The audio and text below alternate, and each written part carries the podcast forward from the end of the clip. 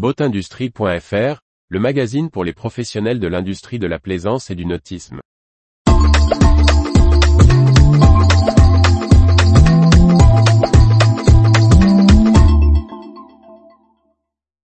JF Yacht, une transmission du chantier en douceur.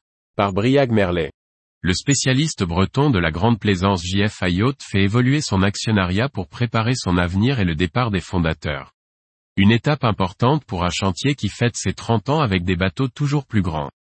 Fondé en 1993 par Frédéric Jaouen, l'actuel président, Frédéric Breuilly, son ancien directeur de production et Brigitte Jaouen, responsable administrative et financière, le chantier JF Yacht s'est fait une belle place dans la production d'unités de grande plaisance. À l'heure où le chantier fête ses 30 ans, l'entreprise fait évoluer son actionnariat. Brigitte Jaouen et Frédéric Breuilly ont cédé leur part, tandis que quatre nouveaux actionnaires sont entrés au capital.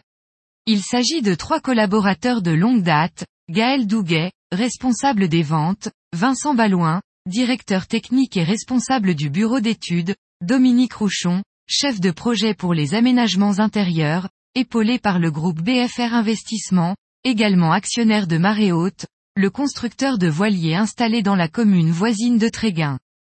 Alors que l'un des associés historiques est déjà parti en retraite, les fondateurs souhaitaient anticiper le processus de transmission de JFA Yacht, en se donnant 5 à 7 ans pour arriver au bout, les nouveaux actionnaires ayant vocation à devenir majoritaires.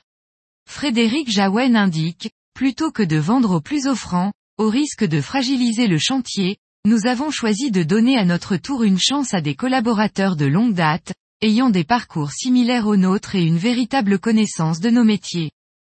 Dans une communication officielle maîtrisée, le chantier JF Yacht insiste également sur son attachement au port de Concarneau, où il vient d'investir à nouveau dans l'acquisition d'un hall dédié au composite. Le chantier connaît en effet un développement important et construit actuellement le plus grand navire de son histoire, un motor-yacht en aluminium de 50 mètres. Il compte poursuivre cette dynamique sur le grand yacht et les catamarans, ainsi que dans le domaine des refits et sa récente diversification sur les navires en composite. Retrouvez toute l'actualité pour les professionnels de l'industrie de la plaisance sur le site boatindustrie.fr et n'oubliez pas de laisser 5 étoiles sur votre plateforme de podcast.